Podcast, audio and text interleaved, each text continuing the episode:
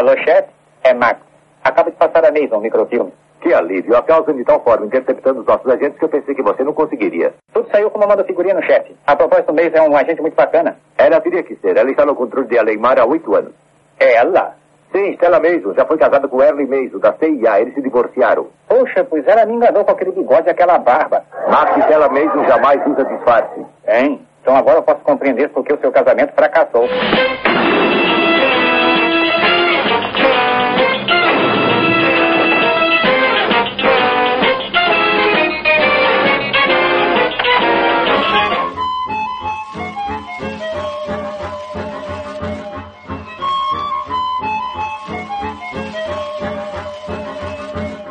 Primavera para Brooks, começando esta celebração da vida, da obra do mestre da comédia, do mestre da sátira, Mel Brooks. Aqui é seu anfitrião, Thiago Andrade, e eu, como de hábito, sempre acompanhado para trazer a vocês as resenhas, os resumos da obra do grande Mel Brooks. E hoje estou acompanhado aqui pelo meu velho parceiro no crime, Vinícius Kevini. Olá, pessoas! Normalmente nós vamos comentar os filmes dele, mas hoje tivemos que fazer um programa diferente. É. Hoje nós vamos falar de uma série, talvez uma das maiores e mais conhecidas séries da história da televisão, e que o Mel Brooks deu uma mãozinha ali na criação. Você poderia anunciar qual é para nós, Vinícius Cavini? Esse sou eu passando trabalho pro convidado. Nós estamos falando de Agente 86, também conhecido como Get Smart, né? Fique esperto, ou em Portugal, Olho Vivo porque Portugal sempre ganhando os melhores nomes. Na verdade, assim, ele não deu só uma mãozinha, né? Ele montou toda a base da série. Essa é uma série com o total DNA dele. Como falamos, Agente 86 série criada por Mel Brooks e Buck Henry, que também é um outro grande roteirista de comédia. Ele ficou pelo menos as três primeiras temporadas sendo o principal roteirista. Foi de 1965 a 1970. E Vinícius Kevin vou dar-lhe a responsabilidade de estrear um dos quadros desse programa, que é o quadro que eu gosto de chamar de resumão do IMDB. Poderia dizer para nós o breve resumo do que se trata Agente 86? Agente 86 mostra as desventuras do Aparva aparvalhado. Pô, ó, parabéns pela redação. Os oito redatores que você contratou estão de parabéns. Mostra as desventuras do aparvalhado agente secreto Maxwell Smart, sua parceira, depois namorada e esposa, agente 99, a serviço do controle contra os maléficos agentes da Caos. O que significam exatamente os nomes controle e caos? Porque americano adora uma sigla, né? Tem FBI, CIA, NSA. O caos, a primeira coisa que a gente tem que colocar é que o caos em inglês é com K e não com CH, como seria a palavra caos, o, o contrário de controle. Mas nenhum dos dois são siglas. O Mel Brooks brinca que eles escreveram tudo em maiúscula pensando em serem siglas, só que nunca conseguiram pensar com significado, aí a piada virou essa. E o legal desse conceito de serem duas agências rivais, uma do bem e uma do mal, é que você não só reproduz a rivalidade da Segunda Guerra Mundial, que depois virou a rivalidade da Guerra Fria, que era aquela coisa de luta contra os nazistas, depois luta contra os comunistas, que sempre tem que ter o grande inimigo a ser derrotado, né? Sim. Como fica fácil criar conceito pra série? Ah, eles precisam brigar com a gente da caos. E você vai criando variantes em cima disso. Na verdade, são poucos os episódios que não envolvem a caos como inimiga. Se tiver um por temporada é muito. Porque sempre envolve ainda que perifericamente. E isso acaba, eu sempre falo que meu professor de roteiro, Thiago Fogaça, um abraço para ele, ele sempre dizia que toda ideia de série de TV tem que ter pernas. O que, que são as pernas de uma ideia? É aquela ideia que você escuta e pensa, tá, dá para fazer cinco temporadas disso. A gente 86 tem uma coisa muito curiosa. As emissoras é, recusaram a gente 86 por muito tempo, até a ABC chegou a pedir para que tivesse a mãe do Maxwell Smart como uma personagem fixa. E depois, quando foi estrear, que aí foi na NBC, né? O Agente 86 foi o carro-chefe. Tanto que na época não existia upfront, não existia evento de divulgação para imprensa. Eles divulgavam as séries novas em uma espécie de comercial de cinco minutos, que foi protagonizado pelo Maxwell Smart, né? Pelo Don Adams naquela ocasião. Aliás, essa partezinha em preto e branco, mas a série já foi colorida. Só o piloto que foi feito em preto e branco também. É, mas depois ele foi. Tem, tem uma versão colorida digitalmente, então tá sus. Tem uma outra história ótima desse piloto recusado pela ABC, porque o produtor responsável pela, digamos assim, inspiração para se criar a série, o Daniel Melnick, que foi o cara que contratou o Mel Brooks e o Buck Henry para trabalharem no piloto, ele virou pra ABC e falou: ah, eu tenho esse piloto aqui que vocês vão adorar e não sei o que, que mistura as duas grandes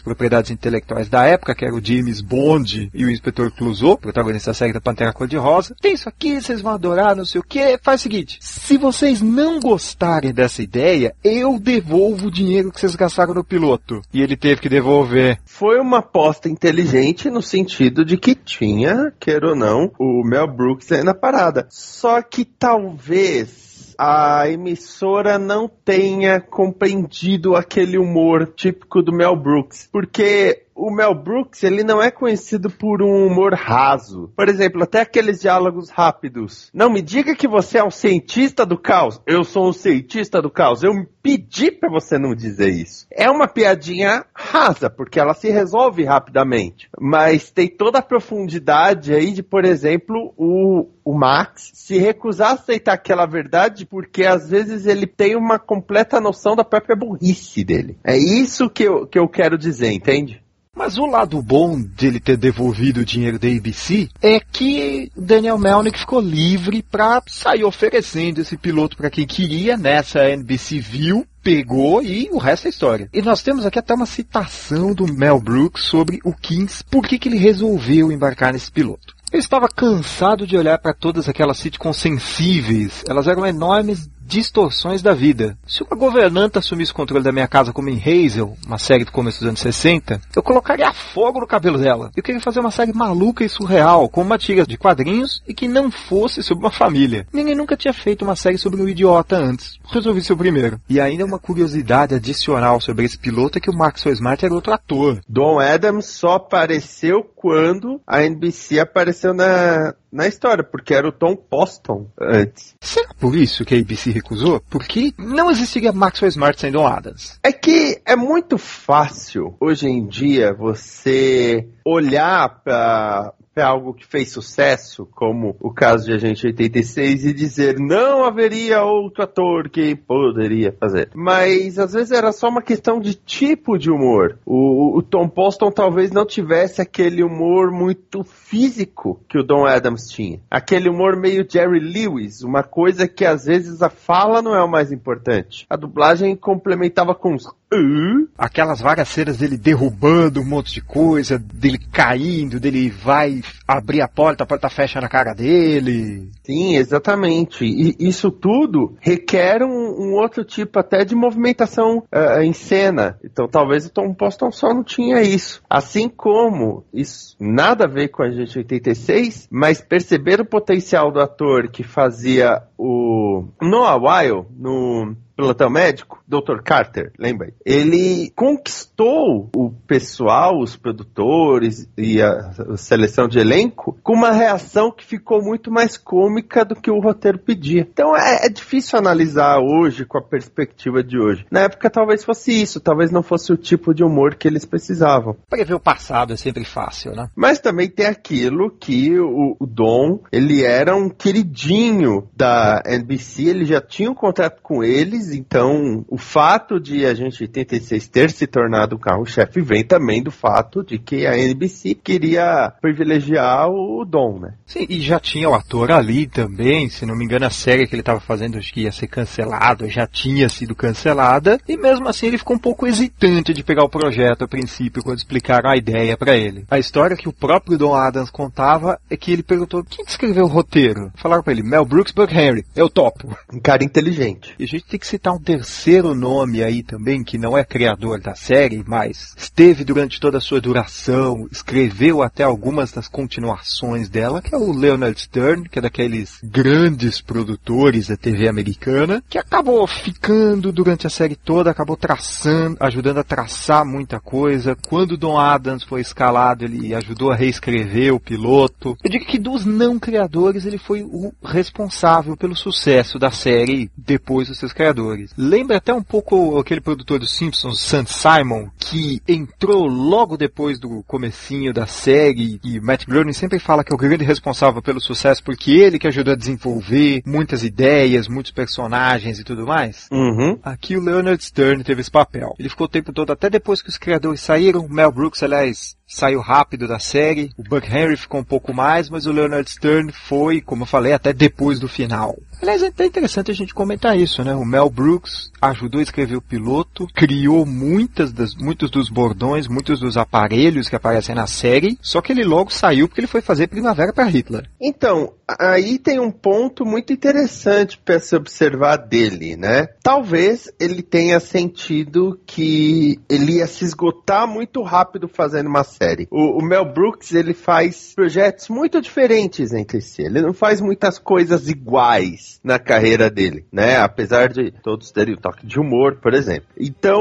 talvez ele tenha sentido que fazer uma série com todo o peso que uma fazer uma série é bem mais complicado. Talvez ele tenha sentido que apesar de mais e talvez acabar com a criatividade dele. Ainda mais nessa época que as séries tinham temporada de 30, 35 episódios. Por exemplo, o Agente 86 durou 5 temporadas, mas teve 138 episódios. É porque as duas primeiras temporadas tiveram 30 episódios e as outras tiveram 26. Considerando que hoje em dia a média de TV aberta é 20 e pouco, só que já está se trabalhando com um modelo de bem menos do que isso, então o, o Mel Brooks eu entendo que ele deve ter sentido que ia pesar muito para ele ter de trabalhar em 30 episódios ou até mesmo coordenar outros roteiristas, né? Talvez ele não ficasse satisfeito com o que os outros roteiristas entregassem. Apesar que ele sempre gostou muito desse modelo de sala de roteiristas, viu? Que ele, por causa da época do show dos shows e tudo mais, de ter muita gente trabalhando junta, trocando ideias é mais uma, uma série, principalmente uma série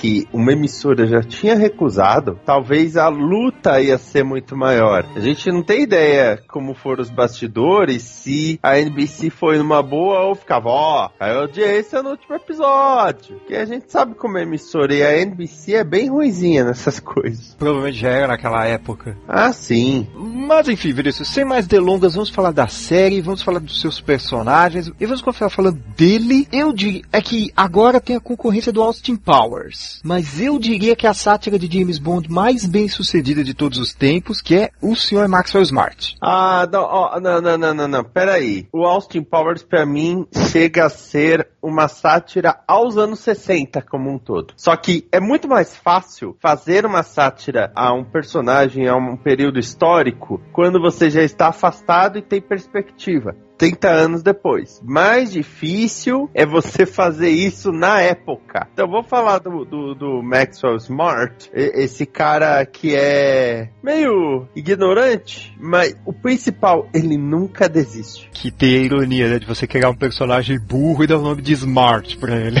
Sim. Aliás, Max Smart, né? O esperto ao máximo. Sim. Apesar de que, como a gente comentou no programa de biografia, o pai do Mel Brooks se chamava Maxwell. Então, ele deu o nome de uns três. Ele deu o nome do filho dele, de Max, que nasceria um pouco depois. O produtor do Primavera para Hitler é o Max Bialystock. Ele acabou, todo, pelo menos os primeiros projetos dele, ele sempre homenageou o pai. Claro que tem essa outra camada de piada, mas. Coisa sempre importante falar que, que o Maxwell Smart é um agente 86 e tudo mais, mas que é um 86 exatamente? Originalmente, 86 era um código que o Mel Brooks viu em um restaurante para se livrar de alguma coisa, jogar fora alguma coisa. Se livrar de qualquer coisa, na verdade. Tipo, ah, tem um cara bêbado ali naquela mesa, dá um 86 nele. Aí o código vai mandar o cara embora. Não, então mostra que a ideia é o Maxwell Smart ser um cara dispensável. E já tinha aquela coisa, porque o James Bond é aquele cara que sempre durão, sempre plausível, que sempre sabe o que fazer. E o Maxwell Smart, ele não, não era simplesmente aquele burro tapado que fica batendo cabeça. Ele era aquele cara que não tem consciência da própria burrice, digamos assim. Sim. Só que ao mesmo tempo tinha muita coisa que ele só conseguia fazer por causa dessa ignorância. Por isso que eu falo, o humor dele, às vezes, era de quando ele tinha consciência dessa burrice. Porque ele se via numa situação e até alguns dos bordões mostram ele protelando para sair de situações. Às vezes não conscientemente mas funciona. E o engraçado, só falando um pouco, um rapidinho um pouco do Don Adams, que foi o ator que imortalizou o papel do Maxwell Smart, uma é que muitos dos bordões, muitas daquelas coisas, aquela vozinha falando meio assim, desse jeito, vieram na verdade de um outro papel que o Don Adams fazia na série The Bill Dana Show, que era o programa de um amigo dele, que inclusive participou da série Agente 86. Muitas das frases que ele já falava, e o curioso é que Don Adams não se chamava Don Adams. Como assim? Na verdade, o nome de batismo dele é Donald James Yarmy. Só que quando ele começou a carreira de sitcom, testes em ordem alfabética, o cara ele chamava Yarmy, nome começando com Y, ele ficava lá para trás. Sim. Então, para poder ser um dos primeiros a se apresentar, ele passou a usar o sobrenome da sua então esposa, para sempre ser chamado primeiro. Aí nasceu Don Adams. Ah, faz sentido. Inclusive, o filme de 2008 tem piada com isso, porque eles pegam um voo da Yarmy Airlines. É aquele easter eggzinho pra fã, é aquela coisa que você ri no cinema e ninguém entende. É que agora todo mundo já conhece, mas sabe como fã de quadrinhos até mais ou menos o primeiro filme dos Vingadores ficava quando aparecia Stan Lee? É isso. que agora todo mundo sabe quem é Stan Lee. Uma das coisas que eu mais gosto do Max, além, é claro, da casa dele, que ele tem um apartamento de solteiro na cidade. Os tios dele comentam muito isso, né? O episódio que ele recebe a tia enquanto ele estava enfeitando o agente do caos no apartamento dele, né? Ele tem que dizer que o cara é amigo dele da loja de calçados. Porque, claro, ele é um agente secreto, ele não pode sair falando por aí que ele é um agente secreto, até porque estragaria o propósito da coisa. Uhum. Então ele fala pra família que ele. Acho que na dublagem mudou, mas na versão legendada ele falava que ele trabalhava numa empresa de cartões festivos. Eu acho que ficou isso mesmo de cartão de lembrança, cartão. Isso, isso. Acho que ficou isso mesmo na dublagem. E que tinha o um apartamento dele que era, claro, o melhor estilo série de espionagem, era cheio dos gadgets. Tinha botões que ele apertava que ativavam certas armadilhas. Tinha, você lembra daquela parede invisível que ele ficava atrás da parede aí os tiros não acertavam ele. Ele tinha o a lâmpada que descia e acertava a pessoa na cabeça ele tinha vários gravadores, vários telefones, portas secretas, a rede que caía do teto, que é um clássico, e uma característica da série que eram os telefones disfarçados. Claro que tinha o mais famoso de todos, que era o sapatofone, mas tinha telefones e objetos, tem um filme que ele tem o telefone no grampeador, telefone na meia. Na fivela do cinto, na gravata. Tem um episódio que ele atende acho que cinco ligações diferentes. Aí ele fica, gravata passa a informação para a fivela. Fivela, vou transferir você para o sapato. Tem um dos telefilmes que ele atende, atende um sapato para receber a missão, a 99 liga no outro, aí ele fala, só um minuto, senhor, meu outro sapato está tocando. 99 não posso falar com você agora, estou sendo chamado no outro pé.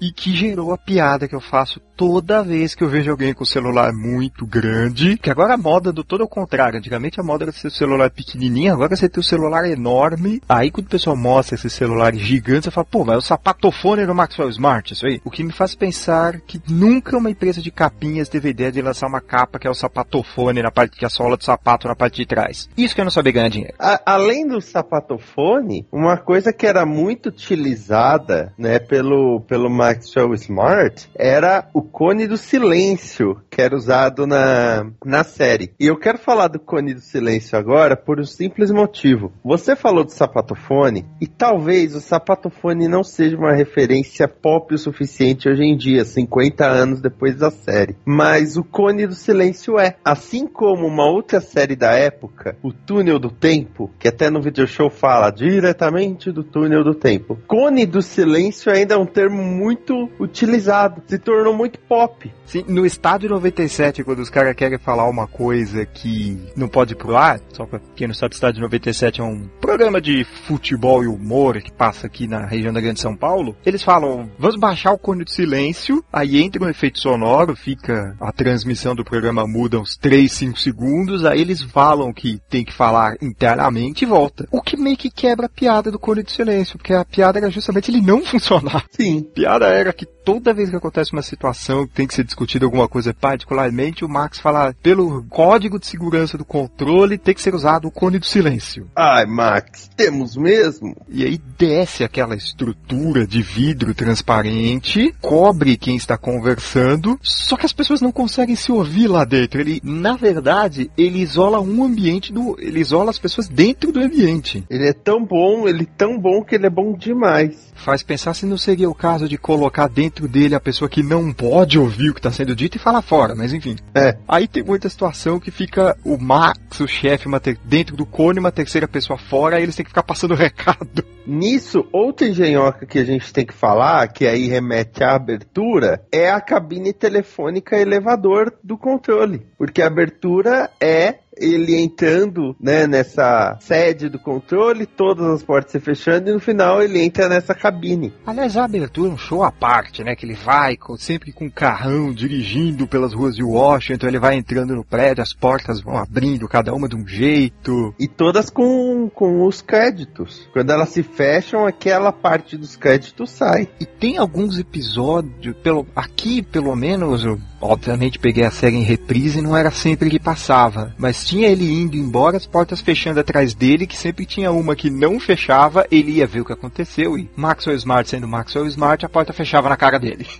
Sim, pegava de relance o nariz dele. Eu não tinha visto essa parte, esse encerramento, na Record. Eu vi depois na TCM. E a- além do DVD, é lógico que no DVD tem. É que durante essas séries dos anos 60, 70, que, ou como eram chamadas pejorativamente aqui, os enlatados, elas durante muito tempo pulavam de uma emissora para outra, precisava de um espacinho na grade, colocava. Eu lembro que às vezes aparecia a gente 86 de surpresa domingo à tarde na Bandeirantes. Sim, e a abertura, a única coisa que eu lembro que mudou foi na quinta temporada começou a mostrar vários cartões postais de Washington. E aí a cena em que ele chega no carro dele, que é um Sunbeam Tiger vermelho conversível, ela é um pouquinho mais longa quando ele chega na sede do controle. E muda o carro também. Se não me engano, na tem uma das temporadas que ele começa a dirigir um carro azul. Ah, é, e, e na quinta temporada é um carro dourado. Aliás, esse carro azul, na, no remake dos anos 90, no piloto tem a piada que ele tá esperando ligar é porque ele pôs o carro à venda.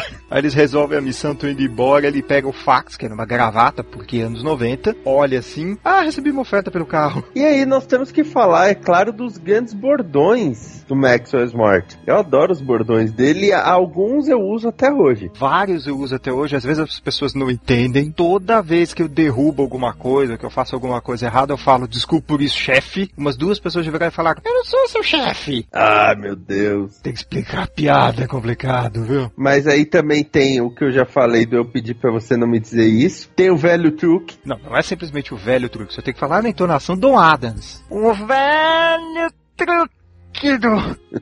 Que eu até comentei, acho que foi com você mesmo, comentei uns meses atrás, que ele sempre falava o velho truque, que era, era sempre uma coisa que nunca tinha aparecido na série. O velho truque da bomba dentro da caixa de bombons. E você fala, mas Não é velho. não teve isso antes. Mas isso até aprofunda um pouco mitologia, né? A gente vai comentar sobre ele, claro, no final, mas foi uma das coisas que o filme de 2008 errou profundamente. Que ele fala o velho truque quando realmente você está vendo uma coisa que é um velho truque. O você acreditaria que tem uma contraparte do Kiko, que o Kiko do Chaves vai negociando alternativas. Ele não, ele vai abaixando a expectativa. Sou o campeão de bilhar de toda a costa leste. Aí ninguém acredita. Você acreditaria se fosse da costa oeste? E que tal de Stelbanville, Ohio? Você acreditaria se eu dissesse que este prédio está cercado por centenas de agentes do controle? Não, não acredito. E se eu dissesse que 50 pessoas armadas? Ainda não acredito. E o guarda de trânsito com uma lanterna? É- Essa negociação, tudo bem, ele protelava um pouco a coisa, mas o que eu mais uso é o este é o segundo. Mesma coisa, quando aparecia alguma coisa muito absurda, tipo uma banana gigante. Esta é a segunda maior banana que eu já vi na minha vida. Aí você fica pensando, caramba, qual é a primeira? Inclusive ele cita em Secret of Monkey Island isso. Why, that's the second biggest monkey head I've ever seen. Sabe, ele, ele manda muito isso. Este é o segundo maior silenciador que eu já vi. é um homem branco todo disfarçado ou é a segunda maior aspirina que já vi? Aliás, eu tenho que falar de um episódio que eu lembrei. Ele e a 99 invadem uma embaixada, só que eles vão por caminhos diferentes. Aí ela entra numa sala de música e tem aquele tamborzão da bateria, né? O frontal. Aí ela fica de um lado e percebe que tem alguém do outro lado. Aí ela liga, 86! E é ele do outro lado. Fala 99. Eu tô aqui na, na sala de música e tem um cara. Ele tem a ponta do sapato assim? Ah, tem. E o cabelo? Como você descreveria o cabelo? É meio castanho? É sim, é sim. Não se preocupe, 99. Acho que sou eu. E tem o de quando o vilão morria sempre, que ele sempre destacava a habilidade daquele vilão e falava: Se ao menos ele tivesse usado suas habilidades para o bem, em vez de para o mal. Se ao, se ao menos ele tivesse usado sua arma para congelar pessoas para o bem ao invés de para o mal. Quando o cientista quer um negócio para congelar pessoas, ele quer congelar o chefe para fazer uma cirurgia no cérebro do chefe. E o 86 ele tá como um cirurgião alemão. E tem o errei por um tantinho assim. Que é outro muito que cabe muito no dia a dia, que e geralmente você usa por quanto mais você errar e falar isso, melhor. Tem outro que é o de não aceitar a situação em que ele tá. Por exemplo, alguém aponta uma arma para ele, ele vira e fala: "Não acredito que você vai atirar em mim em pleno voo". Aí a pessoa que tá com a arma fala: "Sim, vou". E eu pedi que você não me dissesse isso. que entra aquilo que eu falei da conscientização da própria situação. Alguns momentos ele entende o que está acontecendo. Poucos, mas alguns momentos ele entende. E compensação tem outro que é para os momentos em que ele está completamente alheio à situação, que é quando falam que ele vai passar por algum perigo, coisa assim. Max, você estará arriscando sua vida em todos os momentos, sozinho, alvo vivo para um assassino. Aí ele só vira e fala: E vou adorar que é um louco suicida. Nós já falamos de Maxwell Smart, este adorável idiota, então vamos falar da sua parceira, a gente 99. Ah, mas qual é o nome dela? Ninguém sabe, e por ninguém eu digo ninguém mesmo. Eu sempre lembro que tinha um episódio já da última temporada, depois que eles estão casados e tudo mais, que alguém via pro Max e fala, mas por que, que você chama sua mulher de 99? Ele fala, é porque eu não sei o nome dela.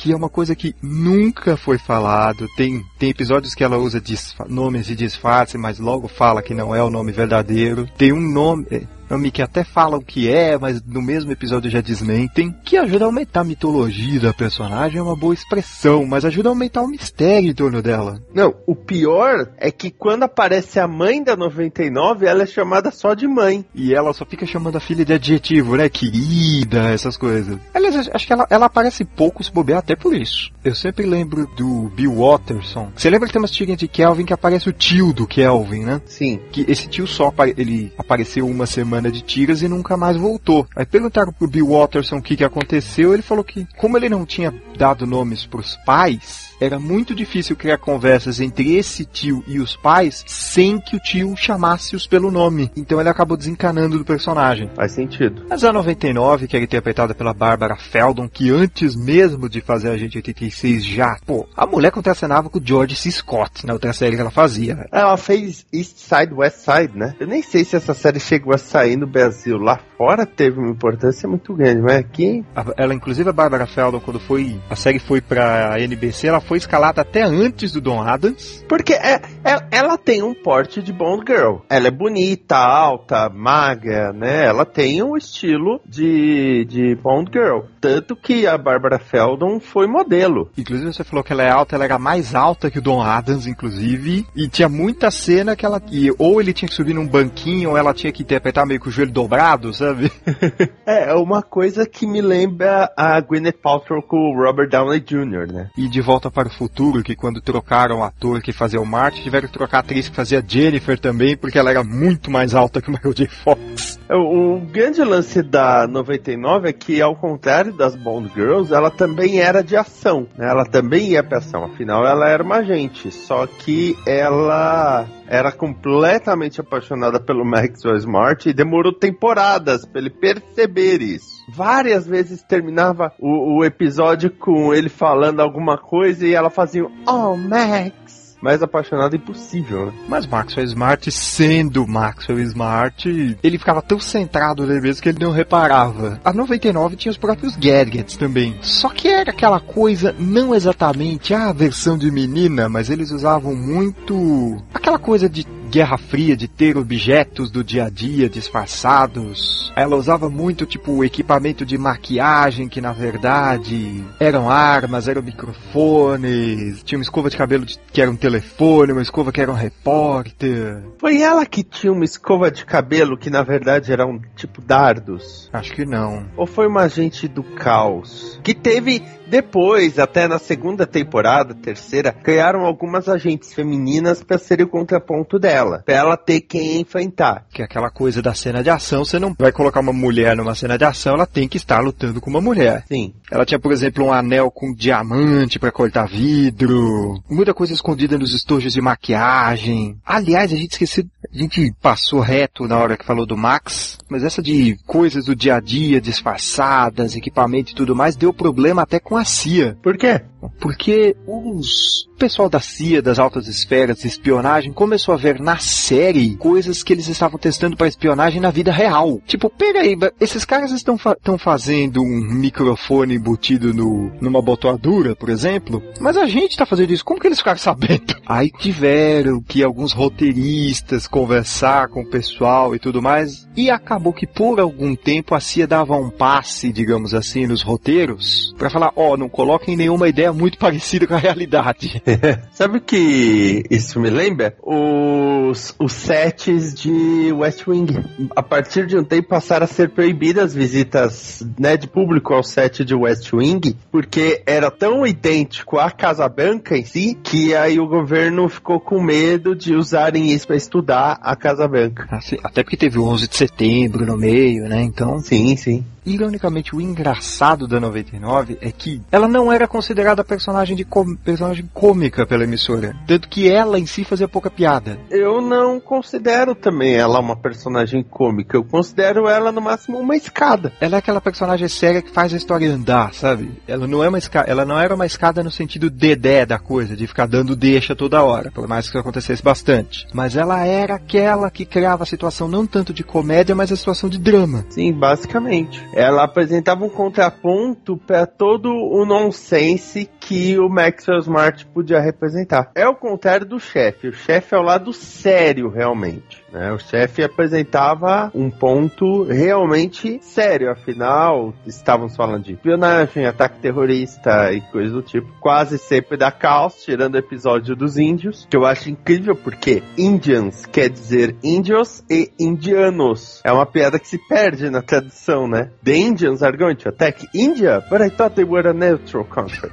Haja malabarismo do dublador para tentar traduzir. Se perdeu, esquece. O chefe, interpretado pelo Edward Platt, que era o cara que mais sofria com as maluquices do Max. Ele apanhava, realmente, né? Às vezes tomava na cabeça, né? E tudo mais. E, e então o chefe tava sempre sentado, reclamando de dor nas costas, mas muitas vezes era por causa de coisas que o Max tinha feito com ele. O engraçado é que o ator sofria de dor nas costas, por isso que o chefe quase sempre aparecia sentado. Ah. Essa só não é a minha curiosidade favorita sobre o, o chefe que eu encontrei na pesquisa, porque durante muito tempo depois da série as pessoas esbarravam no, no ator, no Edward Platt, na rua só para poder dizer para ele: desculpa por isso, chefe.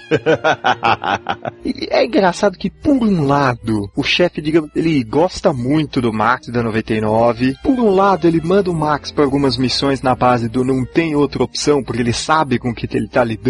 Só que por outra volta e meia ele fala: Não, mas vocês são meus melhores agentes.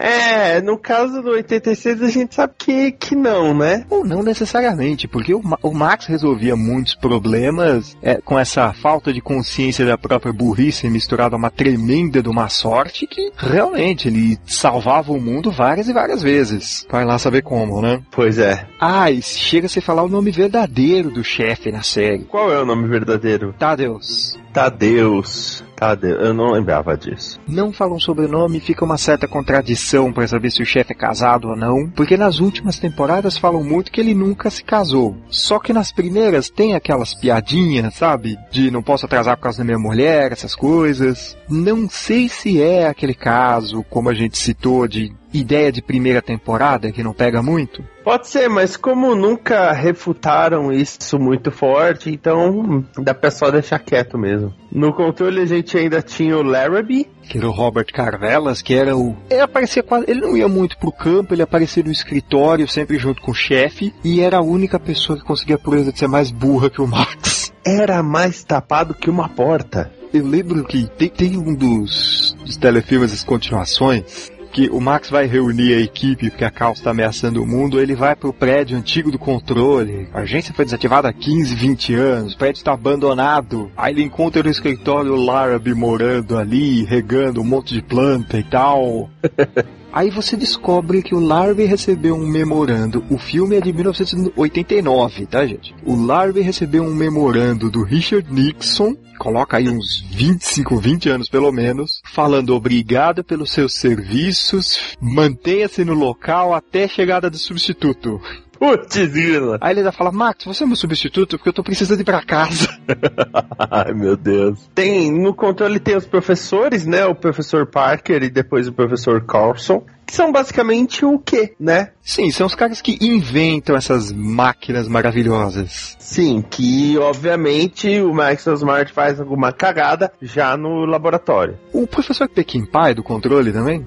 Eu não lembro. Que eu lembro que tem, tem uma que ele, tem uma situação que acontece no episódio que o Max fala o velho truque do. Aí fala um monte de palavra com P do professor Peckinpah. Ah, se ele usou isso em O Velho Truque, não, o Peggy nunca apareceu na série. Seguindo a lógica que a gente colocou antes. Que era pra ter. E essas cenas acabavam uma estabelecendo. A gente, pra gente ficar sabendo o que esse equipamento fazia. O que obviamente já deixava claro que ele seria usado naquele episódio. E também pra gerar a situação cômica do Max tentando usar aquilo e falhando miseravelmente. Que até tem aquilo, né? Quando você mostra um objeto, é porque ele terá de ser utilizado, né? O famoso princípio da pistola de Chekhov, não o da Enterprise. Então, o tem ainda na, no controle tem os agentes que não são 86. Eles usam vários, vários números. O principal acho que é o 13, né? Que é o que fica nos lo locais improváveis, disfarçado de lixo, de poste,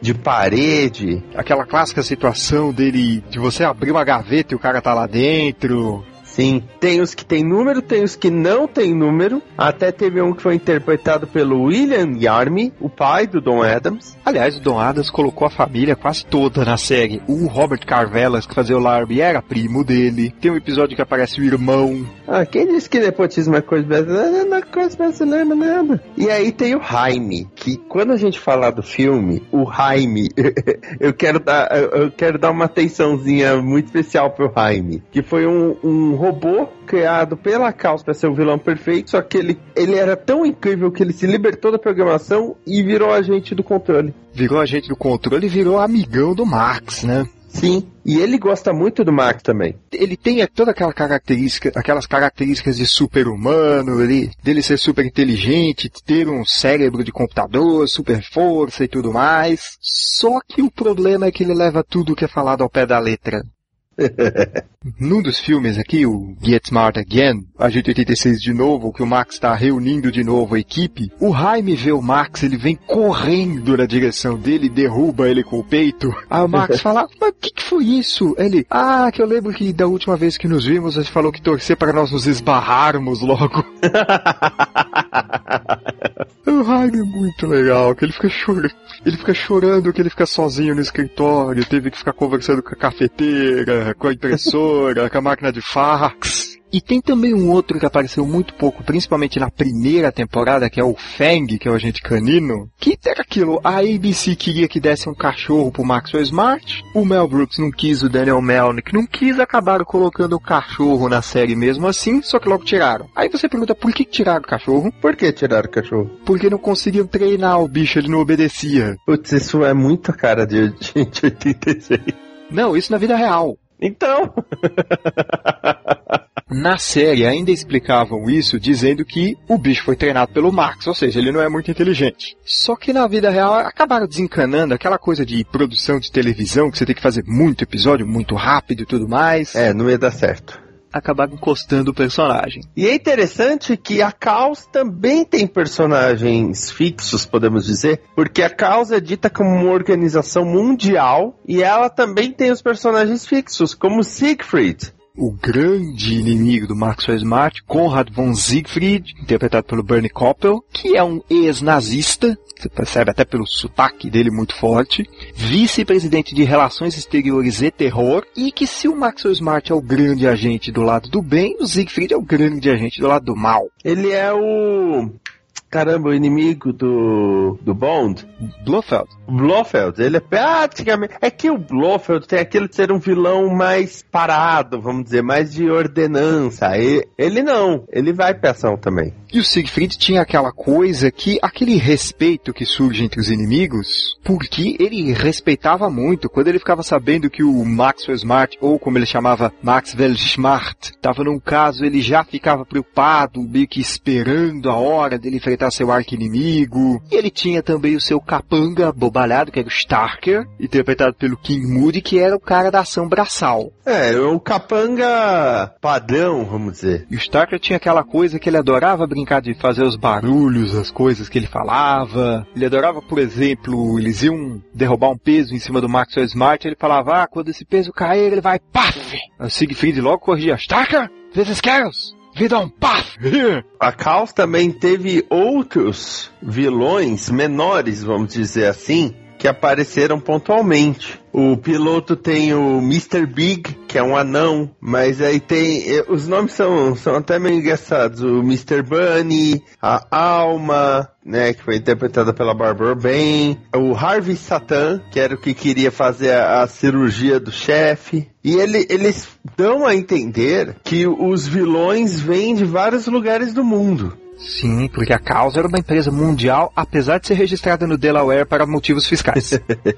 e acabava tendo vários atores, vários agentes da causa, porque era um dos pretextos para você vários atores fazendo participações especiais. Aquela coisa meio Batman, sabe, do vilão da semana? Uhum. Tem vários atores bons aí. Tem umas participações especiais pesadas aqui, viu? Uma participação especial de grande destaque que nós temos é do Vincent Price, certamente um dos, talvez o maior ícone dos filmes de terror. Eu diria o. Interpretando um agente da Caos, veja só. Tem o Leonard Nimoy. Antes de Jornada nas Estrelas ainda. Ele tá na primeira temporada. É um episódio com sinuca, não é? No clube de sinuca. Que é aquele em que o Marx, inclusive, se pá, tenta se passar por campeão de sinuca. É, claro que não consegue, não consegue. Tem a Julie Newmar, uma, a primeira mulher gato da série clássica do Batman. A mulher gato. Ou a mulher gato. O Tom Poston, que era o Maxwell Smart original, acabou fazendo uma participação mais pro final da série. O apresentador de TV Johnny Carson, ele participa, né, como em dois episódios, um deles ele é o funcionário do trem, que tem uma piada incrível nesse episódio, que é um trem que passa pela Europa, e aí ele é o cara que fura os bilhetes quando entra e sai de um país, né? Por favor, bilhetes, estamos entrando em Liechtenstein. Obrigado. Por favor, os bilhetes. Estamos saindo de Liechtenstein. Obrigado. Ainda de vilões da série clássica do Batman, César Romero faz uma participação, esse eu juro que eu não lembrava. Sim. Também o Pinguim, Burgess Meredith. E veja você, James Caan fez uma participação em Agente 86. Ele que depois ia participar do filme de 2008. E tivemos também o Don Rickles, dos grandes comediantes de stand-up dos Estados Unidos, que para vocês mais novos lembrarem, ele dublou na nas três, três primeiros Toy Stories, ele é a voz original do Senhor Cabeça de Batata, e inclusive ele apareceu no gibi de Super-Homem, veja você, Vinícius. Meu Deus. Sabe aquelas primeiras histórias do gibi do Jimmy Olsen, do Jack Kirby, que apareceu o Projeto Cadmus e tudo mais? Uhum. Por algum motivo, Jack Kirby colocou o Don Rickles na história. É mais ou menos como o Maurício de Souza anunciar que o Fábio Porchat entrou na turma da Mônica. Meu Deus, não, por favor, não, não coloca essa imagem na minha cabeça. E teve também coisa por trás das câmeras, né? O Richard Donner é um dos grandes diretores de cinema da nossa época, que é aqueles caras que você fala, fala como que um cara só fez tudo isso de clássicos. Ele dirigiu dois episódios já no finalzinho da série. Aí depois foi fazer Super-Homem, Máquina Mortífera, Feitiço de Áquila, Só. A Profecia, Os Goonies. Teoria da conspiração. Se começar, a gente não sai daqui hoje. Uma coisa que eu nunca tinha parado para pensar até uns anos atrás é que, como eu falei, a gente tinha séries americanas, os chamados enlatados, e que você não pensa que em algum momento essa série passou na TV realmente como grande lançamento, tipo, vou episódio inédito de Dini um gênio, sabe? É até engraçado pensar que essas séries que a gente cresceu assistindo, que gerações e gerações acompanharam, já concorreram a M e a gente 86 ganhou muitos M's, devo dizer. Quais? Período de ouro da série pro M foi entre 67 e 69. Seria ali entre segunda e quarta temporada. Don Adams levou 3 de melhor ator de comédia, 67, 68 e 69. Em 67, a série ganhou melhor roteiro de série de comédia, que aí foram o Buck Henry e o Leonard Stern. Hoje ele falou um dos co-criadores e o cara que se não criou a série tornou ela o sucesso que ela foi. Em 68 e 69, ela ganhou melhor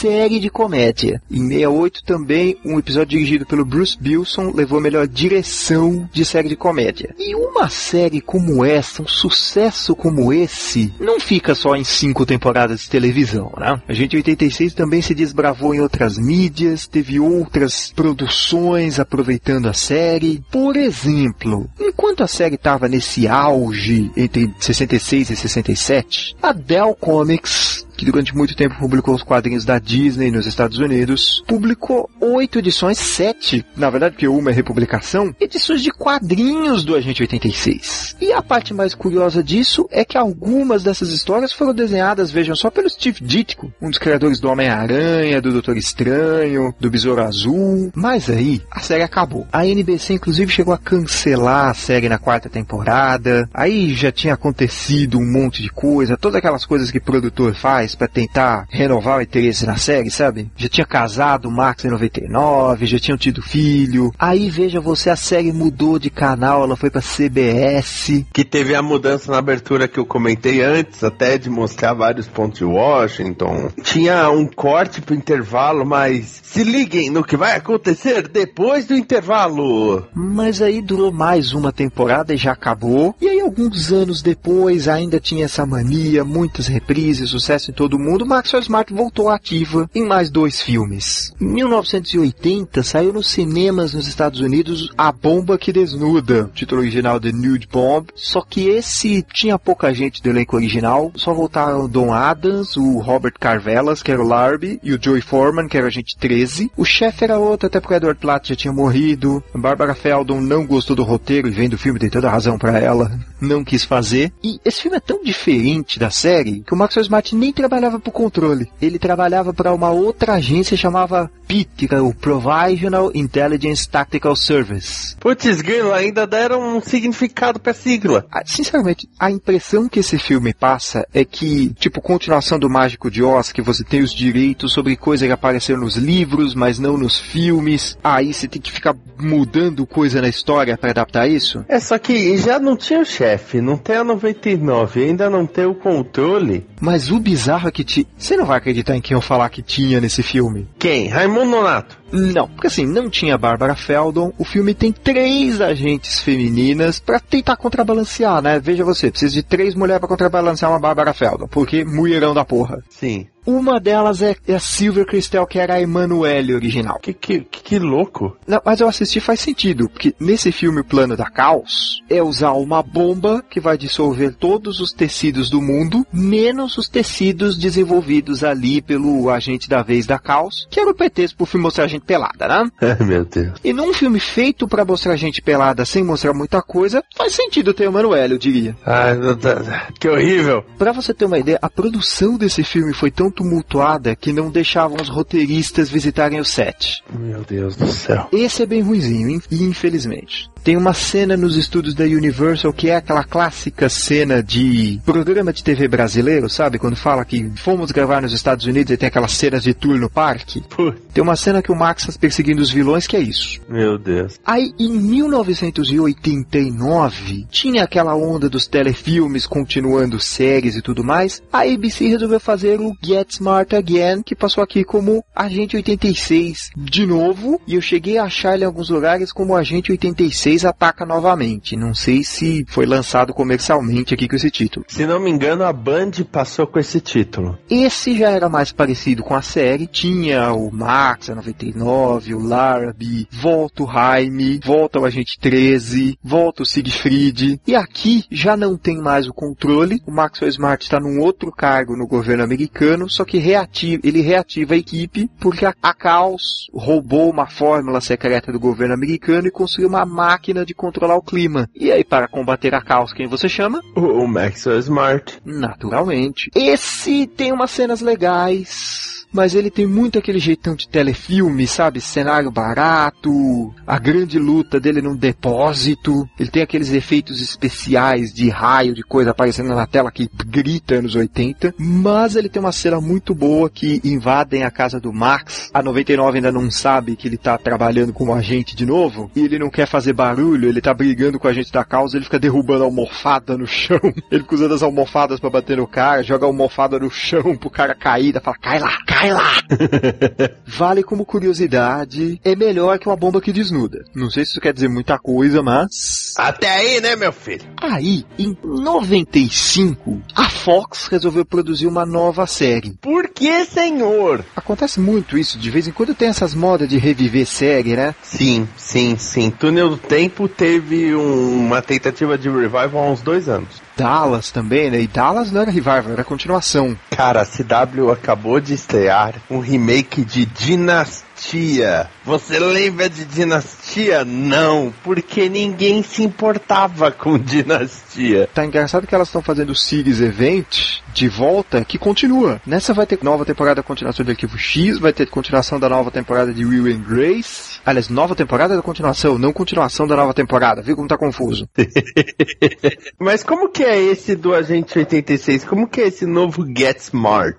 Pra começar, o Smart do título O Novo Agente 86 não é o Maxwell Smart. É um dos filhos dele, que é no finalzinho da temporada, das Que nascem na quinta temporada da série original. Vamos lembrar. os gêmeos, que é um casal, né? Sim. Aí o menino do casal, o Zachary Smart, vira o novo Agente 86. Ele é interpretado pelo Andy Dick, que é daqueles comediantes de sem graça que só americano gosta, não sei porquê, sabe? Não, é americano. Ah, gostaram de uma época, sabe? News Radio, depois que o Phil Hartman morreu, acho que era ele que segurava, né? O que explica porque a série foi cancelada logo depois. Aí a parceira dele era uma loira, era agente 66. Como a gente 99 não podia mais ser uma parceira de ação, até por causa da idade da atriz, ela já tinha uns 70 anos, então criaram a gente 66. Eu vi o que vocês fizeram aí, hein? Você sabe que originalmente era pra ser a gente 69, né? Sim, só que não deixaram porque a piada era muito óbvia. É aquela famosa, não, peraí, tudo tem limite. E a Agente 66, ela é porradeira durona. Tanto que ela passa muito tempo falando, pô, mas não preciso desse moleque aqui comigo. Então, e o Andy Dick, ele não tem porte. Ele é muito magricelo, ele é muito esmilinguido. Fora que eles não decidem qual é a personalidade dele. Se eles querem fazer um agente que é simplesmente atrapalhado, se eles querem fazer a personalidade do pai dele, digamos assim. Aliás, a gente não falou o que, aconteceu com o Max é 99 nessa série nova. O Max é o chefe do controle e a 99 é uma política, uma congressista. Tem uma coisa que a gente esqueceu de comentar, que tem muitas piadas, como servidor público nos Estados Unidos não costuma ganhar muito bem, e agentes secretos não deixam de ser servidores públicos, tem muita piada com orçamento na série clássica. Tem episódio que eles chegam a pegar segundo emprego porque cortaram orçamento.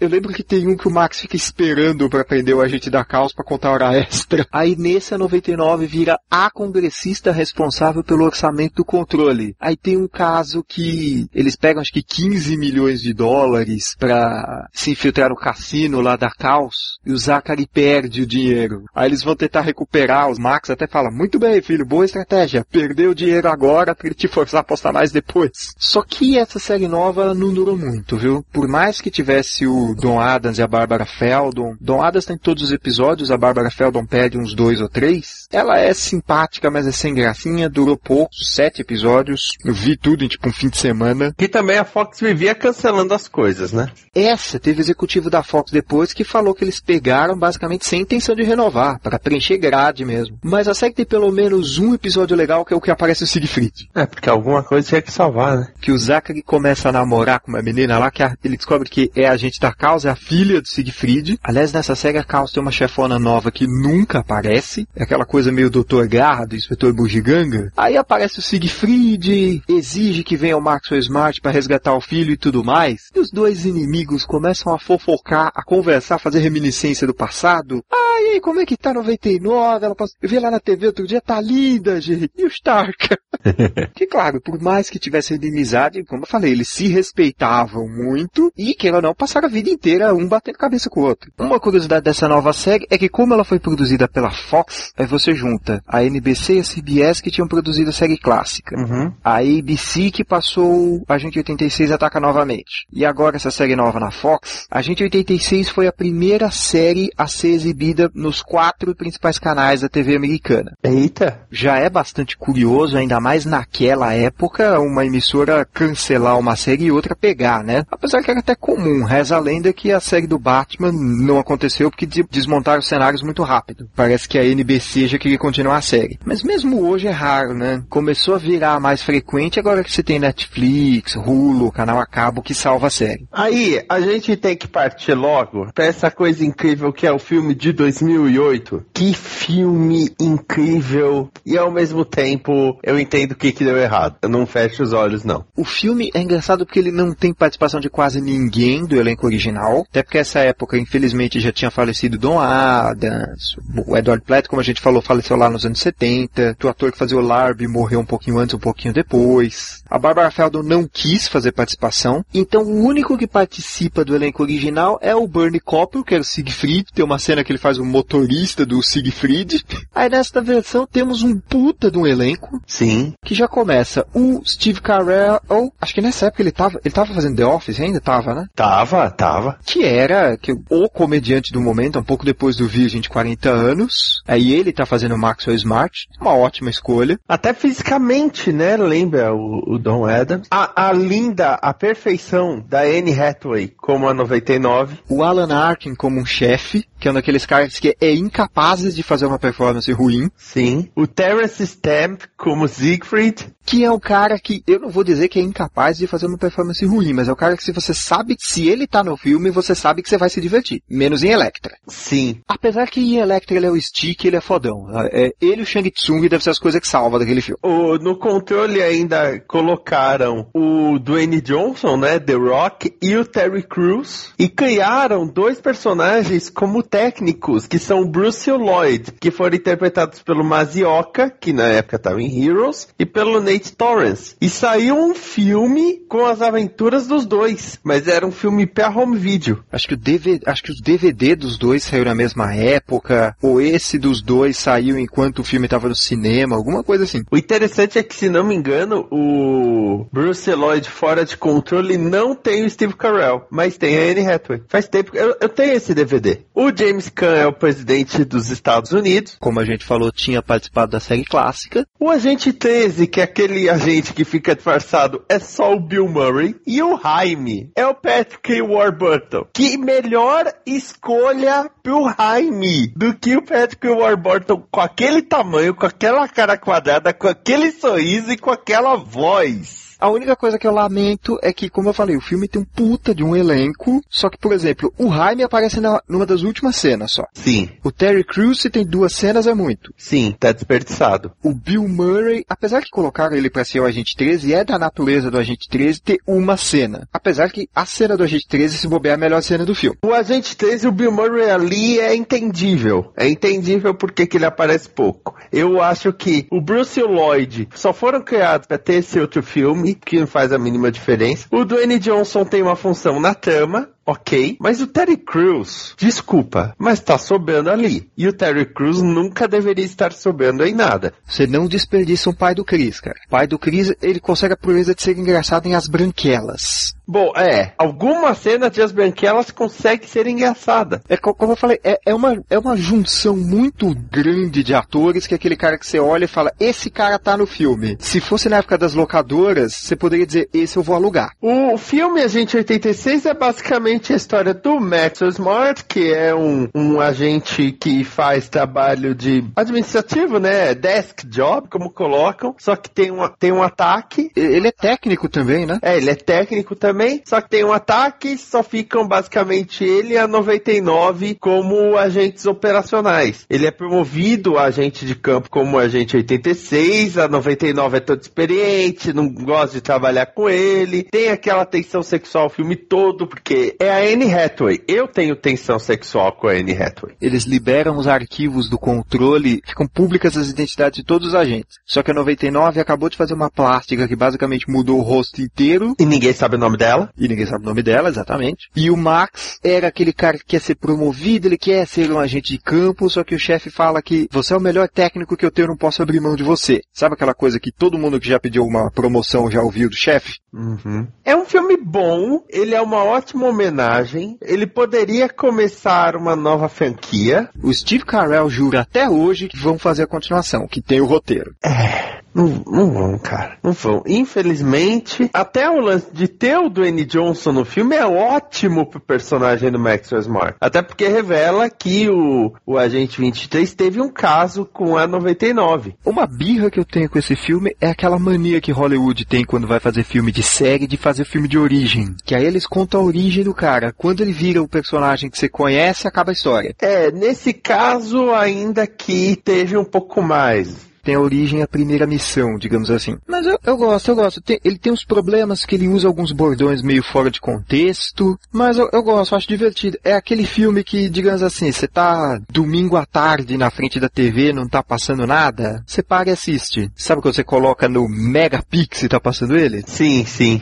É divertido, vale como homenagem da série pra quem é fã que nem a gente, então vale muito. E o DVD dele, inclusive, tem uma opção legal, porque comédia é aquilo, você vai testando várias piadas, vê qual que fica melhor. Ele tem a opção de você assistir o filme com cenas alternativas. É quando tem uma cena que tem outra piada, ele oferece a opção no controle remoto de você colocar, aí ele corta por outro take da mesma cena. Que é uma coisa que eu lembro que quando começou a aparecer DVD no Brasil, todo mundo falava que era o futuro, que era interatividade e tudo mais, mas eu não vi muito. A verdade é que esse é um ótimo filme de homenagem, mas trocaram um pouco do humor do Brooks, que está presente na série inteira, apesar dele não estar presente na série inteira, por uma grande eloquência de Hollywood. Sabe, tem alguns momentos, por exemplo, ele percebe que ele, ele acordou, ele tá com uma roupa de gala. Pô, eu tô de samba canção, você trocou minha cueca? E aí fi- faz umas quatro piadas sobre o fato dele estar de samba canção. Eu ficava, não, gente,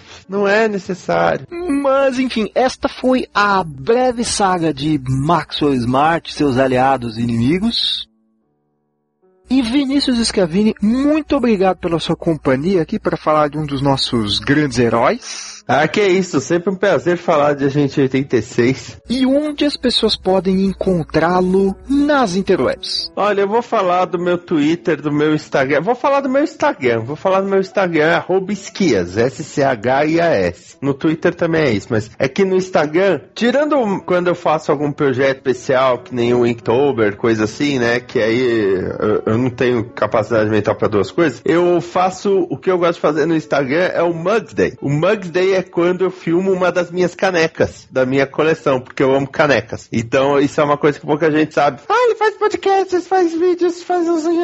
Eu adoro canecas. Então no meu Instagram é esquias e tem o Psicodelia, que todo mês sai com edições muito batutas e tem as tirinhas. O Homem Satélite, o Gardenal Batata Show, tem a Banda It is. Por enquanto são esses, tá bom, tá bom. Psicodelia.net. E você não vai falar da Combo? Não, não vou falar da Combo, não. não vou. O senhor fale da. Eu não vou falar. É que varia um pouco. As pessoas acham que também é, eu só tô na Combo, sabe? Então, quer conhecer a Combo, vai lá em comboconteúdo.com. Então é isso, gente. Este foi o nosso episódio de Agente 86. Agora sim nós vamos começar a falar da filmografia do grande Mel Brooks, falando sobre o seu primeiro e talvez mais conhecido e mais elogiado filme, Primavera para Hitler. Sempre lembrando que vocês podem nos mandar e-mails no primaveraparabbrooks.gmail.com e nos seguir no Twitter, arroba primaverabrooks. Então é isso, gente. Aguardo vocês daqui a duas semanas. Eu sou o Thiago Andrade. Até mais. Obrigado pelos peixes.